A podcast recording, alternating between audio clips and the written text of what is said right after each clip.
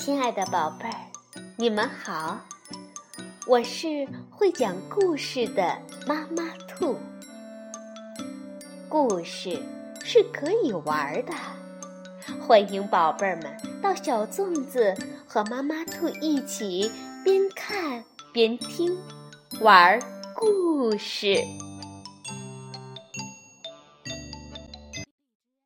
宝贝儿，晚上好，欢迎收听。妈妈兔的花样故事，我们今天来讲一个台湾童话《张百万》，是由王家珍著，王家珠绘，汕头大学出版社出版。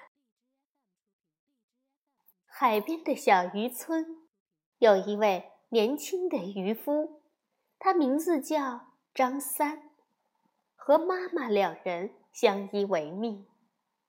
有一天，张三出海捕鱼，回城的时候遇上暴风雨，小船在狂风中摇摆。张三紧抓着船板，怕被风浪打下海。他的船被冲上一个小小的无人岛，张三在小岛上躲过了暴风雨的侵袭。天亮后。风雨停了，阳光普照大地。他看见海滩上有一艘破烂的大船，大概是被昨夜的风浪推上来的沉船。张三爬上沉船，钻进船舱里，四下寻找，发现沉船里面有几十箱的金元宝。张三想。不管原先这些财宝属于谁，既然现在被我发现了，我就有权利拥有它们。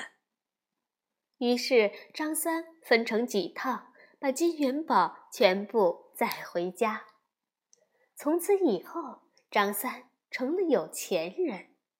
张三开始盖大屋、买牛车，还娶了一位美貌的千金大小姐。他运用这些金元宝做生意，把当地的特产运往外地，再运回值钱的米粮、建材、石材和药材。张三在各个港口设置了商行，当起了大老板，赚回更多的钱。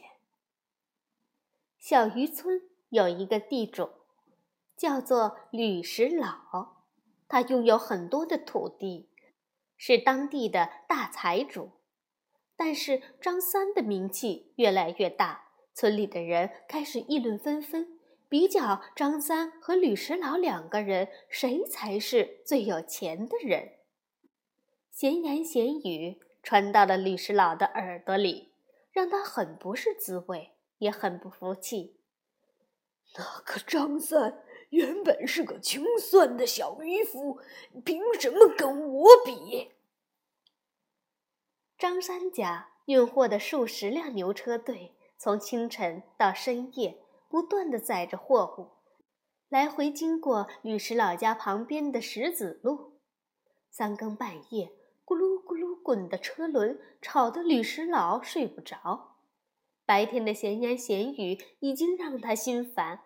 半夜还要忍受牛车队传出的噪音，律师老气得发狂大叫。隔天，律师老叫仆人筑起了一道孤老墙，把路阻断，不让牛车队通过，运送货物的工作也因此中断了。张三连忙跑去找律师老理论。张三说。那条路是大家公用的，你怎么可以据为己有？律师老爬上墙，得意地说：“你的牛车走的是我的土地，我有权利不让你过。”张三讲不过律师老，就告到官府去。官府不想得罪有钱人，要他们两个私下和解。官府没有偏袒律师老。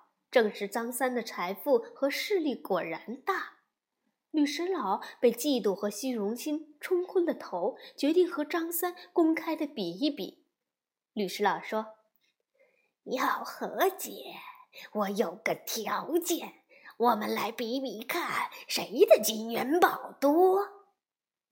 张三说：“可以呀，你要怎么比都行。”律师老就说：“三天后，在后门海边，我们一起把金元宝往海里丢，谁先丢完，谁就要认输。”张三想，后门附近海水深，漩涡多，金元宝丢进去，别想再拿回来。